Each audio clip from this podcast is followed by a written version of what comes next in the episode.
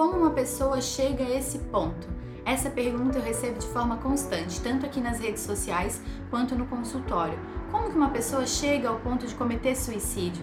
Claro que todos nós, independente de termos ou não transtornos mentais, imaginamos que a ideia de tirar a própria vida é uma decisão muito impactante, muito difícil de se tomar. Então as pessoas se perguntam como que a pessoa chega a esse ponto. E eu gostaria de chamar a atenção de vocês sobre essa questão do histórico, né? Como eu comentei, por ser uma decisão difícil, a gente não faz de um dia para o outro. A gente vai trabalhando a ideia aos poucos. É assim com todas as decisões ao longo da nossa vida. Desde uma decisão simples de comprar ou não um carro, como uma decisão um pouco mais elaborada de casar ou não, ter filhos ou não. Não é uma coisa que de um dia para o outro normalmente a gente resolve. São coisas que a gente vem elaborando com o tempo na nossa mente, com os recursos psicológicos que temos. Da mesma forma é o comportamento suicida. Então, a pessoa que tem pensamentos de suicídio, ela começa é, meses ou anos antes com ideias de baixa estima, de autodesvalorização, de desesperança,